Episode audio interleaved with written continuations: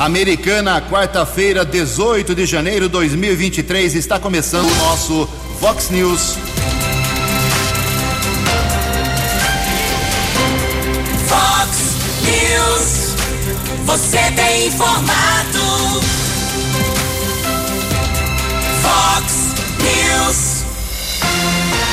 Confira. Confira as manchetes de hoje. Vox News.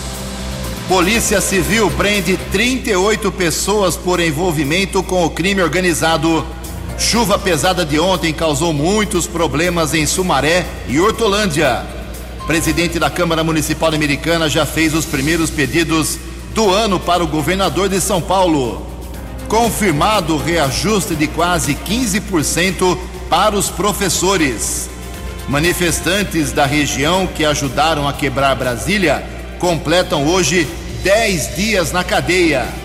Corinthians e Santos entram em campo pelo Campeonato Paulista nesta quarta-feira à noite. Olá, muito bom dia, Americana. Bom dia, região. São 6 horas e 33 minutos, 27 minutinhos para 7 horas da manhã desta linda quarta-feira, dia 18 de janeiro de 2023. Estamos no verão brasileiro e esta é a edição 3923 aqui do nosso Vox News. Tenham todos uma boa quarta-feira, um excelente dia para todos vocês. Jornalismo@vox90.com, nosso e-mail principal aí para sua participação, reclamação, crítica, elogio, denúncia, reivindicação, sugestão de pauta, fique à vontade. As redes sociais da Vox também, todas elas abertas para você. E o nosso WhatsApp, como sempre, para casos mais pontuais, você manda uma mensagem com o seu nome para 98251 0626. 98251 0626. Muito bom dia, meu caro Tony Cristino. Uma boa quarta para você, Toninho. Hoje, dia 18 de janeiro, a Igreja Católica celebra hoje o dia de Santa Margarida. Parabéns aos devotos. 6 horas e 34 minutos. A gente começa o programa de hoje. Antes das informações do trânsito das estradas, com algumas manifestações dos nossos ouvintes. Quero agradecer aqui a diretoria do Sinditec, Sindicato dos Empresários da área têxtil aqui de Americana e toda a região, que está completando, a entidade está completando 34 anos de vida e vai ter a posse da diretoria executiva para o mandato 2023 até 2025. Uh, e também em comemoração para os dos 34 anos de fundação do Sinditec.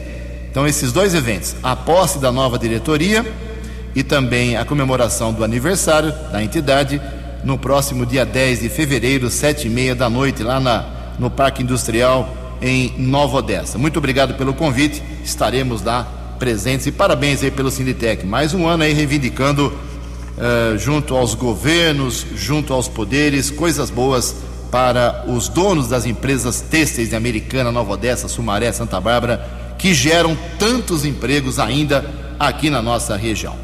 Também registro aqui uma manifestação, a primeira das nossas manifestações dos ouvintes, a Luciene.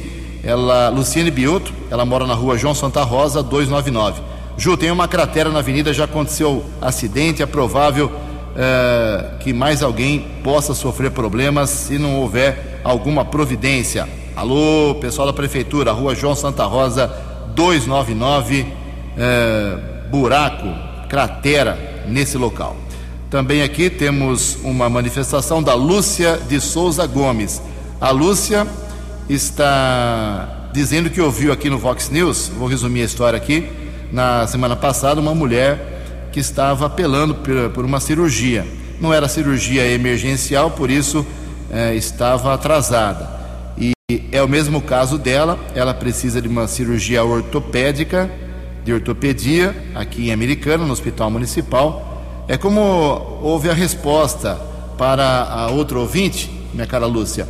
Também, até sexta-feira, depois de amanhã, a Prefeitura promete fazer uma agenda atualizada para cirurgias eletivas, que são as cirurgias não emergenciais. Acho que o seu caso também vai se enquadrar, mas estou enviando aí sua mensagem para a Secretaria Municipal de Saúde. Daqui a pouco, mais manifestações dos nossos ouvintes, 6 e 37 No Fox News, informações do trânsito, informações das estradas de Americana e região.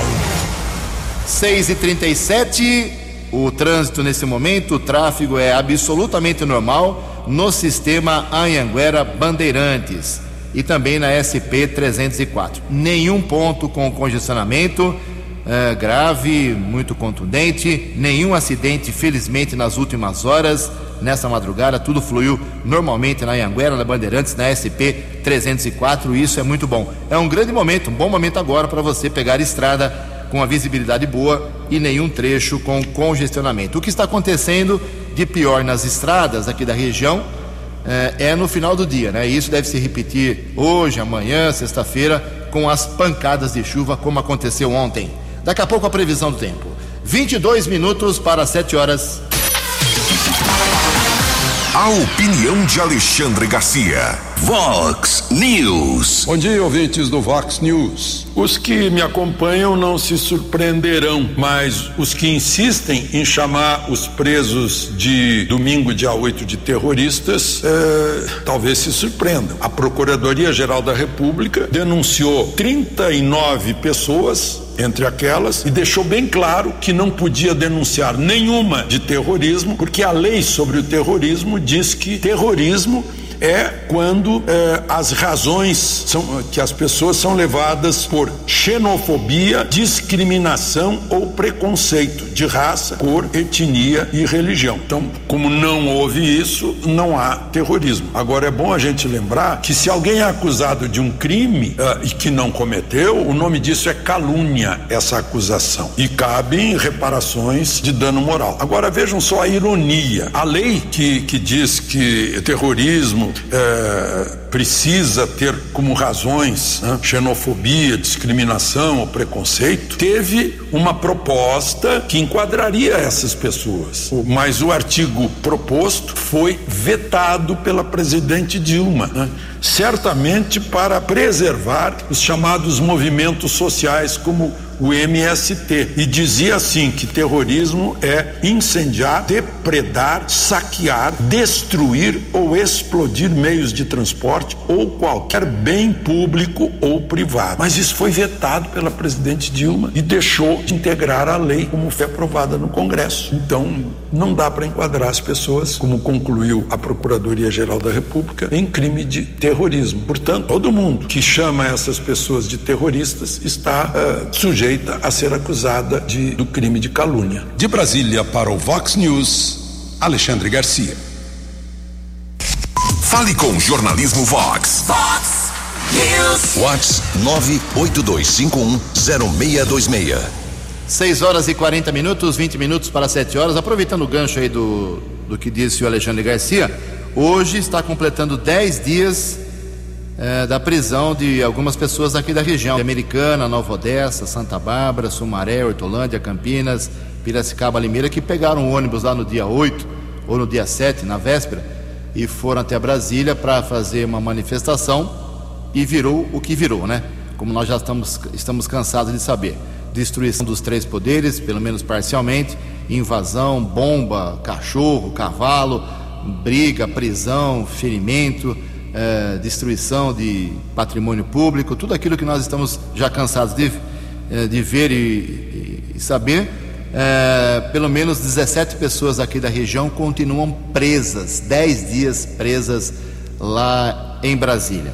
É, deixaram aqui para trás seus empregos, suas famílias, suas responsabilidades, seus compromissos e agora tem que enfrentar esse problema judicial como disse aí o Alexandre Garcia. Não serão enquadrados certamente como terroristas, porque a lei não é tão simples assim, mas continuam presos e ninguém sabe quando é que vão conseguir. Ontem, do, dois advogados de duas pessoas que estão presas lá em Brasília entraram com um pedido de habeas corpus para a soltura deles. Os dois habeas corpus foram negados pelo Supremo Tribunal Federal. Olha o problema: manifestação tem que ser feita sem destruição, sem desordem. 6 horas e 41 minutos. No Fox News. Fox News. J. Júnior. E as informações do esporte. Olá, muito bom dia. Ontem, pelo Campeonato Paulista, a Inter de Limeira, que havia perdido em casa na primeira rodada, ganhou lá em Mirassol, hein? Belo resultado, 1 a 0. e o São Bento ganhou do Santo André 2 a 1. Hoje prossegue a segunda rodada do Paulistão. O Corinthians contra o Água Santa na Neoquímica, Guarani Santos no Brinco, Ituane Português em Itu e São Bernardo e Bragantino. Amanhã o São Paulo em Araraquara e o Palmeiras em Ribeirão Preto pegando o Botafogo. E a Copinha já tem quartas de final, jogos definidos. Hoje, Palmeiras e Floresta do Ceará, Esporte e Goiás. E amanhã, Santos e Fortaleza, América Mineiro e Ituano. Um abraço, até amanhã. Você, você, muito bem informado.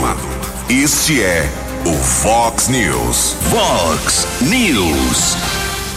6 horas e 43 minutos, 17 minutos para 7 horas. Os professores terão um reajuste salarial de quase 15%. Informações com a jornalista Sophie Stein.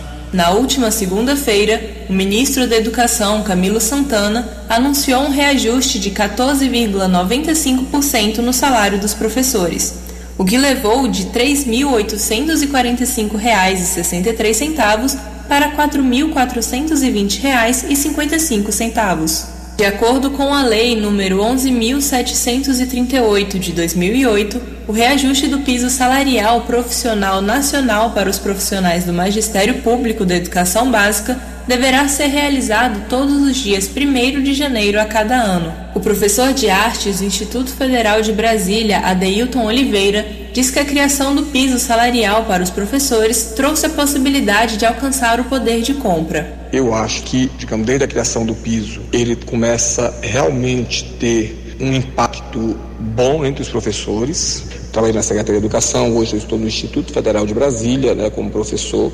Sempre recebemos acima do piso salarial. Mas para os professores, que eu conheço muitos professores de municipais e tudo, hoje com o piso salarial que eles têm atual, mais os mais a alimentação, mais alguns benefícios que têm, eles têm hoje um poder realmente de compra, onde a gente está essa questão da criação desse piso, né? Está equiparando os salários dos professores, praticamente, se ele for colocado em prática pelos municípios e pelos estados, ele está equiparando os salários dos professores praticamente no Brasil inteiro. Em 2022, o reajuste para essa categoria foi de 33,24%. De acordo com a lei, o piso salarial profissional nacional do Magistério Público da Educação Básica é atualizado no mês de janeiro de cada ano, utilizando o mesmo percentual de crescimento do valor anual mínimo por aluno, referente aos anos iniciais do ensino fundamental urbano, definido nacionalmente de acordo com a lei do Fundeb. Reportagem Sofia Stein. Previsão do tempo e temperatura. Vox News. 6 horas e 45 minutos, segundo o CEPAG da Unicamp, esta quarta-feira aqui na região de Americana e Campinas será de tempo aberto, sol pela manhã, mas à tarde repete-se a cena de ontem. Possíveis novas pancadas muito fortes de chuva. Máxima hoje vai a 33 graus e aqui na Vox agora já temos 22 graus. Ontem tivemos essa chuva pesada no final do dia, aqui em Americana também, mas os casos mais contundentes, com queda de árvores, galhos e alagamentos nas duas cidades aqui da nossa região, Sumaré e também na cidade de Hortolândia. Em Campinas, a forte chuva também provocou alagamentos em várias ruas da região central, inundou casas. Uma mulher foi arrastada pela enxurrada lá na Avenida Anchieta, em Campinas, bem em frente à prefeitura. Um carro caiu de uma ponte, ou seja, chuva forte uh, no final do dia. Não só deve se repetir hoje, como amanhã e na próxima sexta-feira, pelo menos, segundo a previsão do CEPAGRE. Vox News. Mercado Econômico. Ontem a Bolsa de Valores de São Paulo pregão positivo. O mercado financeiro estava animado ontem com as declarações do ministro da Fazenda lá em Davos, na Suíça, uh, o Fernando Haddad. Uh, a Bolsa operou em alta pregão positivo de 2,04%. O euro abre a, abre a quarta-feira valendo R$ 5,51.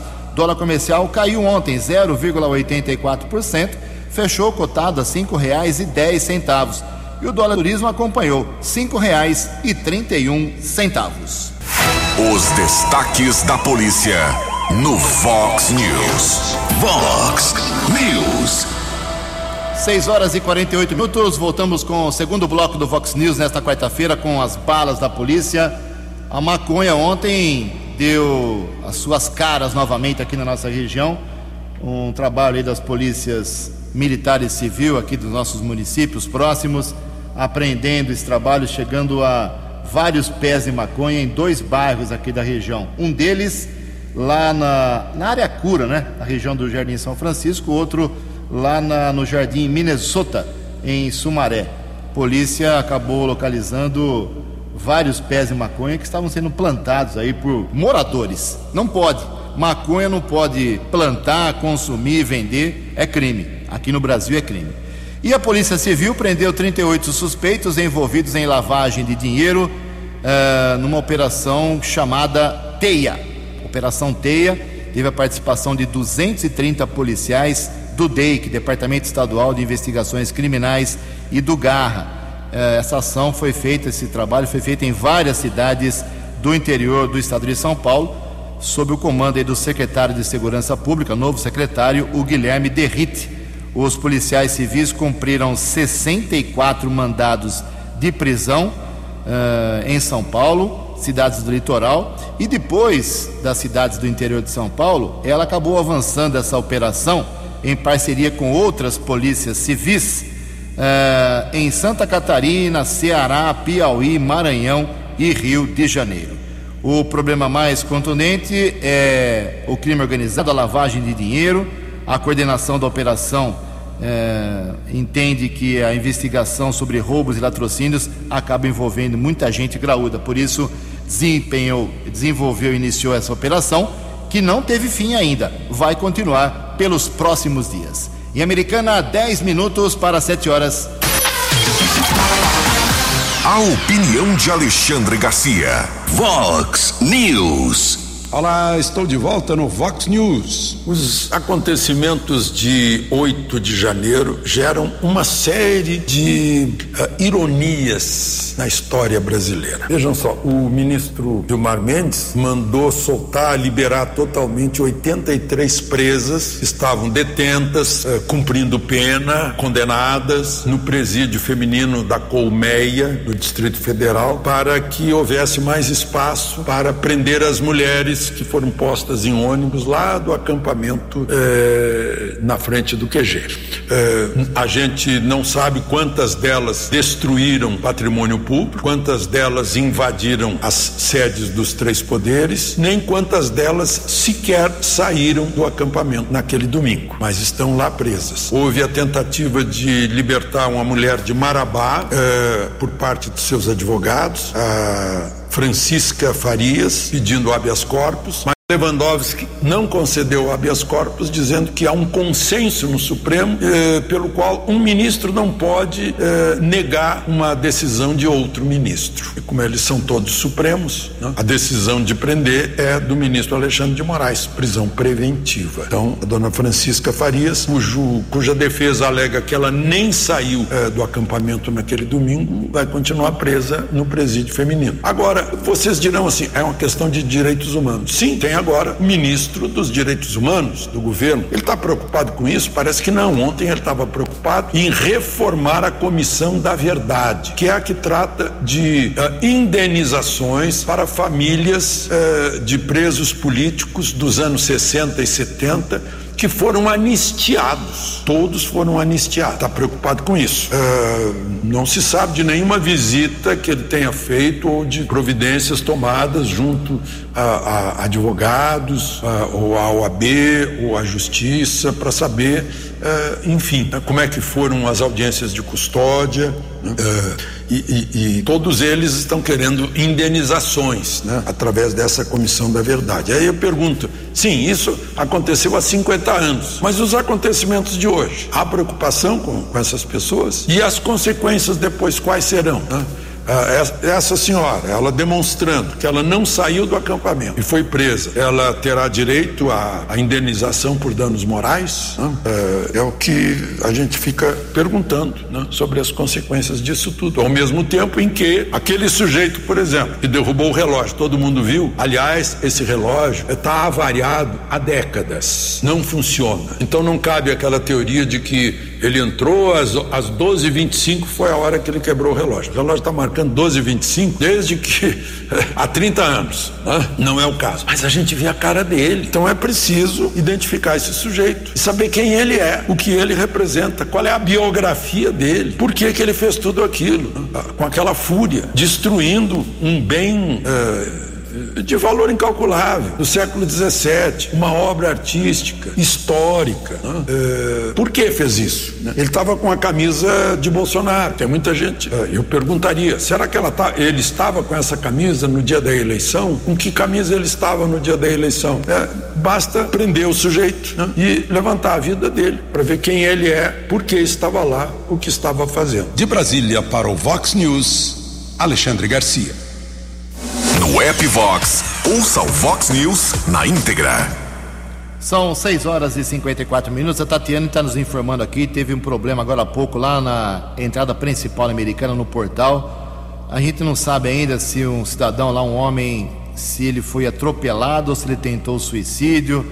É, acabou embaixo de um caminhão, o trânsito ficou parado no local. É, a polícia está chegando. Daqui a pouco a gente vai apurar direitinho o que houve mas uh, foi um, uma confusão agora há pouco lá no portal da Americana. Obrigado ao nosso ouvinte aqui, a Tatiane.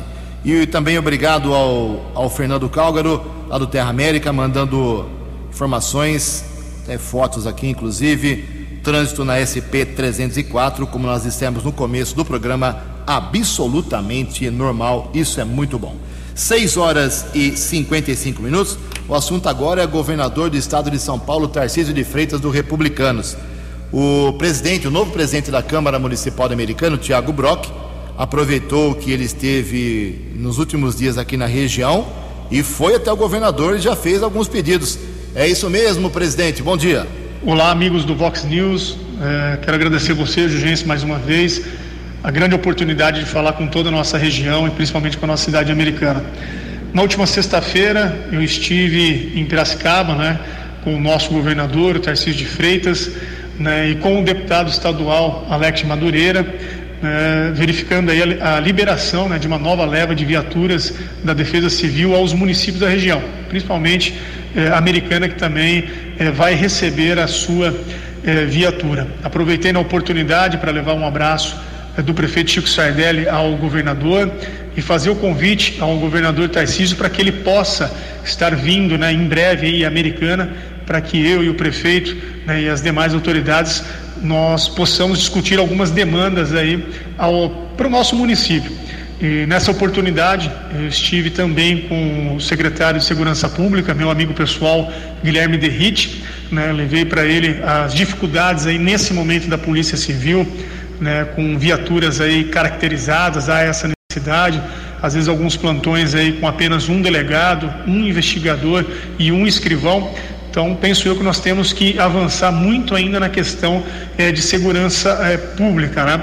E o secretário me disse que em breve, né, ele e o governador, com certeza estará no município de Americana, é, ouvindo aí as demandas e tentando ajudar a cidade da melhor maneira possível.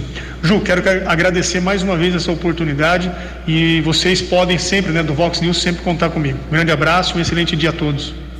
Obrigado ao presidente da Câmara de Americana. Tem sessão daqui a uma semana, menos, né? Daqui a seis dias, primeira sessão de 2023. Ainda falando sobre o governador de São Paulo, Tarcísio de Freitas, ele está lá em Davos, buscando investimentos aqui para o nosso estado, informa nosso estado, informações com a jornalista Tereza Klein. O primeiro dia do Fórum Econômico Mundial em Davos, na Suíça, foi marcado por reuniões bilaterais entre o governo de São Paulo e diversos líderes mundiais. Essa foi a primeira agenda internacional de Tarcísio de Freitas como governador do estado.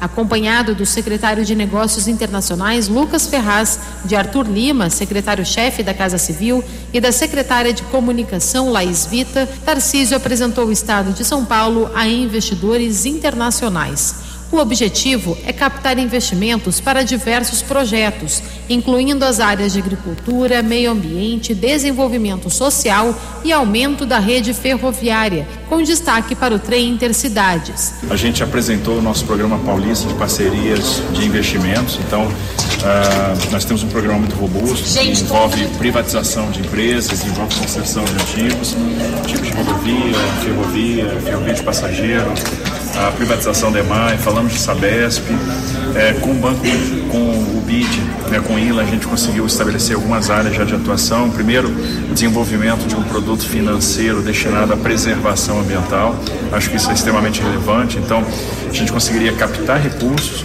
para investir em sustentabilidade, investir em preservação e fazer com que empresas que investam nesse produto consigam é, fazer a neutralização de emissões nos seus balanços. Ele esteve com Mansor Ebrahim Al Mahmoud, CEO do Qatar Investment Authority, com Ilan Goldfein, presidente do Banco Interamericano de Desenvolvimento, Negócio Conjo Iawala, diretora-geral da Organização Mundial do Comércio, além de um encontro com Eknath Shinde, primeiro-ministro do governo de Maharashtra, província responsável por 20% do PIB da Índia, e um almoço de negócios com o empresário André Esteves, do Banco BTG Pactual. Nesta terça, os encontros continuam. A comitiva paulista iniciou o dia com reunião marcada com Helene Artieda, secretária de Estado para Assuntos Econômicos do governo da Suíça, seguida de encontro com Bandar Al-Horayev, ministro da Indústria da Arábia Saudita. Os encontros seguem até o fim do dia, totalizando oito reuniões com líderes de diversas regiões do planeta, incluindo representantes da Organização para a Cooperação e Desenvolvimento Econômico, OCDE, e das Nações Unidas. Agência Rádio Web de São Paulo, Tereza Klein.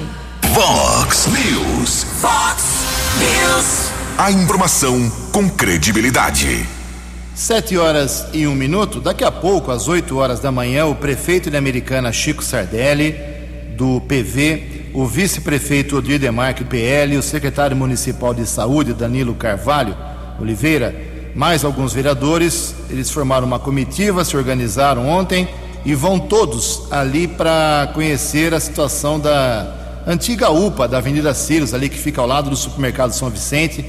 Ela vai ser, ela será reaberta, é a promessa da, do prefeito, do vice-prefeito também, é a promessa da nova organização social que assumiu desde anteontem o comando não só dessa UPA da Silos, que está fechada eh, desde o governo do Omar Najar, eh, porque não tinha condições financeiras de ser tocada com dignidade. Não é que o Omar fechou porque ele quis fechar, não adianta ficar jogando pedra facilmente assim, tem que entender como é que ele pegou aquilo do, do ex-prefeito Diego Denadai. É bom entender a história, não é tão simples assim. Então Omar não fechou porque ele queria fechar. Essa história não, não, não bate. Então, agora que a situação está um pouco melhor, o Omar conseguiu equilibrar as finanças, o Chico está dando uma atenção especial às finanças da saúde, eh, já reabriu seis postos médicos e agora essa comitiva, prefeito, vice, vereadores, essa comitiva vai fazer uma blitz, tá? dar uma verificada para ver como é que está o prédio dessa UPA, como que ele pode ser aproveitado para que beneficie moradores, milhares de moradores de toda aquela região, Cidade Jardim, Jardim São Paulo, Vila Matiense, Jardim Glória e tanta, tanta gente mais que mora naquela região. 8 horas da manhã estaremos lá acompanhando e amanhã a gente traz para vocês qual foi a avaliação e qual foi a decisão desta comitiva. São sete horas e dois minutos, sete e dois. Uma pesquisa interessante foi realizada para saber o que, que a população do Brasil quer do novo governo. As informações com o jornalista Diego Brião. Com o início do novo governo federal e governos estaduais, há expectativas variadas sobre o futuro do Brasil. De acordo com o que apontou uma pesquisa realizada pela Confederação Nacional de Dirigentes Logistas, a CNDL, e pelo Serviço de Proteção ao Crédito, SPC, em parceria com a Offerwise Pesquisas, 59% dos entrevistados esperam para este ano um cenário econômico melhor que o do ano passado. 56% acreditam que a situação pode melhorar apesar dos problemas, enquanto que 42% projetam recuperação econômica. 33% dos entrevistados afirmaram que estão confiantes que o novo governo conseguirá fazer as reformas que o país precisa. A coordenadora financeira e administrativa da CNDL, Merula Borges, que também é especialista em investimentos e riscos pela Fundação Getúlio Vargas e especialista em gestão de negócios pelo IBMEC, detalha quais devem ser as prioridades do novo governo a partir do que responderam os entrevistados na pesquisa. De acordo com os entrevistados, o governo deve trabalhar fortemente no combate à corrupção, à diminuição da inflação que tem atrapalhado o dia a dia dos brasileiros, ao combate ao desemprego e também com relação à educação e à saúde pública seis em cada dez entrevistados acha sim que vai ter uma vida financeira melhor esse ano, apesar de 90% deles ter sim alguma preocupação de conseguir manter as despesas, comprar os mesmos itens, economizar ou investir nesse ano. Borges salienta ainda que há otimismo de parte majoritária da população Quase 60% dos entrevistados está sim otimista com a situação do país e acredita que as coisas vão melhorar. A maior parte deles diz que realmente as coisas vão melhorar e é nisso que eles acreditam. Outra parte importante diz que a situação econômica vai sim melhorar, que vai ter uma estabilização e vem essa melhora e esse otimismo vem por conta de acreditarem nessa melhora econômica. E tem aqueles que estão otimistas porque acreditam que o governo vai sim ser capaz capaz de aprovar reformas importantes e estruturantes para a melhoria do ambiente de negócios e para a melhoria do ambiente econômico do país. Há também os pessimistas. 58% acreditam que o novo governo não irá realizar as reformas que o país necessita. 39% entendem que a polarização política aumentará e isto prejudicará a recuperação econômica, enquanto que 29% imaginam que o Brasil continuará sofrendo com os efeitos da crise econômica. A pesquisa ouviu 600 pessoas com 18 anos de idade ou mais, de todas as classes sociais e residentes em todas as capitais estaduais. O levantamento foi realizado entre os dias 18 de novembro e 5 de dezembro do ano passado. Agência Rádio Web. Produção e reportagem Diego Brião. Fox News. Fox News. Sete horas e cinco minutos. Sabe aquela história do é, do problema da, do Carandiru, quando o Carandiru foi invadido pela polícia, vários policiais militares, policiais civis foram condenados por conta do chamado massacre do Carandiru. No final do ano passado, quando o presidente ainda era o Jair Bolsonaro, ele deu um indulto de Natal a alguns desses policiais. Mas a ministra e presidente do Supremo Tribunal Federal, Rosa Weber, acabou com essa história. Informações com o jornalista Yuri Hudson. A presidente do Supremo Tribunal Federal, ministra Rosa Weber, concedeu liminar que suspende trechos do decreto presidencial que havia concedido induto de Natal aos policiais militares condenados pelo massacre no complexo penitenciário do Carandiru em 1992. O decreto natalino foi assinado pelo ex-presidente Jair Bolsonaro e beneficia especialmente policiais e militares. O pedido para suspensão partiu do Procurador-Geral da República, Augusto Aras. A decisão monocrática da presidente da corte vale até que o relator, o ministro Luiz Fux, retome a análise do tema depois da abertura do ano judiciário. A ministra afirma na decisão que o induto pode vir a configurar transgressão às recomendações feitas pela Comissão Interamericana de Direitos Humanos da OEA, que orientou uma investigação ampla e punição dos responsáveis pelo massacre. O procurador Augusto Aras havia pedido ao Supremo que suspendesse imediatamente parte do decreto para evitar a anulação de dezenas de condenações do caso. No massacre do Carandiru, ocorrido em 2 de outubro de 1992, 111 presos foram mortos em uma operação policial depois de uma rebelião no pavilhão 9 da casa de detenção. Ao todo, o Tribunal do Júri condenou 74 agentes do Estado, apenas que variam de 48 a 624 anos de prisão. Os condenados, no entanto, respondem pelos crimes em liberdade. Agência Rádio Web de Brasília, Yuri Hudson. Fox News. Obrigado, Yuri. 7 horas e 7 minutos. O prefeito de Santa Bárbara do Oeste, o Rafael Piovesan, do MDB, continua inconformado. Alguns vereadores mais inconformados ainda. Ontem teve a primeira sessão da Câmara Municipal e o assunto rolou entre eles de forma intensa. É a história do censo. Isso deixando os barbarenses meio malucos. Os barbarenses vêm reclamando há mais de um ano, principalmente através do Poder Legislativo, de que a população de Santa Bárbara já passou de 200 mil habitantes faz tempo. E quando passa um município de 200 mil habitantes, os benefícios tributários, uh, para a educação principalmente, eles aumentam. Como a americana, que tem 244 mil moradores. Porém, uh, Santa Bárbara está com 195 mil habitantes faz tempo e não passa de 200 ficou engatinhando e patinando nesses 195 mil, e os vereadores começaram a achar isso um pouco estranho. Aí veio o censo, que foi realizado no passado e não terminou ainda, é, e deu uma prévia. Na prévia, é, Santa Bárbara caiu, ao invés de aumentar passando de 200 mil, como esperavam os vereadores e o prefeito, caiu para 185 mil, coisa assim. Então, os vereadores e o prefeito estão pensando seriamente em ingressar na justiça contra a definição da nova população pelo censo demográfico que ainda está em andamento. E o prefeito também está apelando não só à justiça, mas também para que a população de Santa Bárbara não bata a porta na cara dos recenseadores. Tem que responder que mora em Santa Bárbara, idade, uh, profissão, ganho mensal, senão o censo vai apontar uma população ainda menor para a frustração das autoridades mas o caso deve chegar à justiça. São sete horas e dez minutos, uma matéria interessante.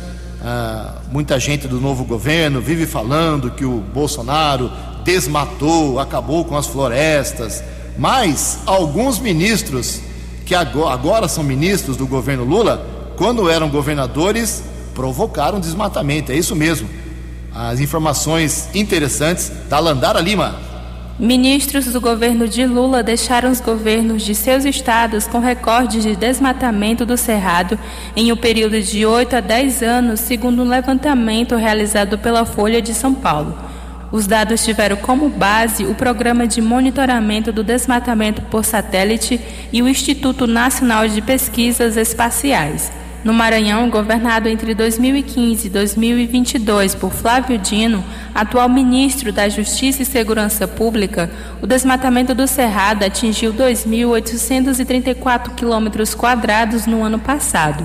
Já a Bahia, que foi governada nos últimos oito anos pelo atual ministro-chefe da Casa Civil, Rui Costa, teve um avanço de 54% em relação ao mesmo período anterior. No Piauí, a área de desmatamento mais que dobrou, com 1.189 quilômetros quadrados desmatados de agosto de 2021 a julho de 2022. O estado teve como governador o atual ministro do Desenvolvimento e Assistência Social, Wellington Dias. Segundo o consultor ambiental Charles Dyer, a falta de monitoramento constante nessas regiões pode ter causado o aumento dos números teve negligência por parte do governo federal em relação à questão do desmatamento e queimada florestal. Então, isso vai refletir nos estados. Como o governo federal agia de forma a defender, de certa maneira, o desmatamento por meio de não fiscalizar, atenuar multas, cercear operações fiscais e vai. E a gente sabe que assim como no governo federal, os estados também não vão ter equipes, infraestrutura suficiente para monitorar toda a área. Para Dyer, nos últimos 30 anos, o desmatamento no Brasil chegou a diminuir, mas nunca foi zerado. Ele defende que é necessário aos gestores públicos que cuidam da preservação do meio ambiente serem criativos nas medidas de contenção da perda da vegetação e biomas brasileiros. Então a gente, além do que já é feito, por exemplo, ações fiscais planejadas, a cooperação entre o governo federal e os estados nas ações fiscais, cooperação entre agências, além disso, a gente tem que pensar em novas formas de se fazer o uso do território. Por exemplo, talvez fazer uma discussão sobre a concessão dessas unidades de conservação para a iniciativa privada. Uma vez que elas pegarem uma área, elas vão ter a obrigação de manter aquilo que existe e recuperar qualquer área que tenha sido desmatada e o uso que for ter essa unidade de conservação vai ter que ser um uso sustentável, mediante plano de manejo e por aí vai. A ministra do Meio Ambiente e Mudança do Clima, Marina Silva, anunciou algumas medidas que pretende implementar na pasta durante um painel do Fórum Econômico Mundial em Davos, na Suíça. A ministra destacou a ampliação do Fundo Amazônia, reafirmou o compromisso com o desmatamento zero e a redução da emissão de carbono através do crédito de carbono além de aplicar o conceito da transversalidade para o tratamento dos assuntos de meio ambiente, com replicação da agenda em diferentes ministérios. Reportagem Landara Lima. No app Vox, ouça o Vox News na íntegra. 7 horas e 13 minutos. Para encerrar o Vox News de hoje, três informações aqui breves. Primeiro, uma aqui da nossa puxa sardinha aqui para nossa brasa. É o seguinte, eh, nós temos aqui o Vox, Vox News, que completou 15 anos no último dia 7 de janeiro, o nosso programa matinal de jornalismo. Temos os 10 pontos, programa esportivo que já tem quase 28 anos de vida. E é sexta-feira, agora, depois de amanhã, com muita alegria, o Vox Informação, que são os boletins, são 12 boletins diários, de hora em hora. A gente começa às 6 da manhã, vai até às 7 horas da noite. Ele estará completando na sexta-feira o Vox Informação 20 anos no ar. É isso mesmo, são 20 anos de informação começou comigo lá 20 anos atrás e nos últimos anos, nos últimos 15 anos, com a presença do Keller Estocco, eh, ganhou corpo também com a participação do Keller. Então, agradeço aí aos patrocinadores, a Vox 90, aos ouvintes. Eh, 15 anos do Vox News, 20 anos do Vox Informação e 28 anos do nosso 10 pontos. É o jornalismo da Vox levando informação a todo momento para você. Segunda informação, o vereador Juninho Dias, do MDB americano, está preocupado com a regulamentação da lei de combate à depressão infantil. Tanto que fez um requerimento, vai ser votado na primeira sessão, terça-feira que vem. O Juninho Dias, Juninho Dias, ele quer saber se já está incluído no calendário municipal o acompanhamento da saúde mental da gestante durante as celebrações do mês de, do janeiro branco. A ideia de Juninho é incluir a importância de se acompanhar e tratar a depressão infantil. Boa iniciativa, espero que o Chico responda rapidamente uh, para essa iniciativa. E uma última informação aqui é sobre a, a tal da ponte, né? A ponte, a passarela de pedestres sobre o Ribeirão Quilombo. Ela foi retirada depois das chuvas aí dos últimos dias.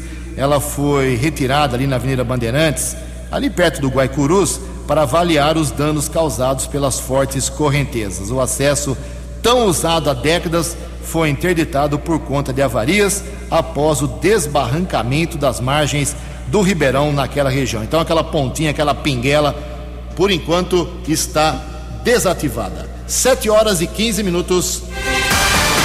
Você acompanhou hoje no Fox News. Polícia Civil prende 38 pessoas por envolvimento com o crime organizado. Chuva pesada de ontem causou muitos problemas em Sumaré e Hortolândia. Presidente da Câmara Municipal Americana já fez primeiros pedidos do ano para o novo governador do estado. Confirmado o reajuste de quase 15% para os professores. Manifestantes aqui da região que ajudaram a quebrar Brasília completam hoje 10 dias na cadeia. Jornalismo dinâmico e direto. Direto. Você. Você. Muito bem informado. Formado. O Fox News volta amanhã. Fox News. Fox News.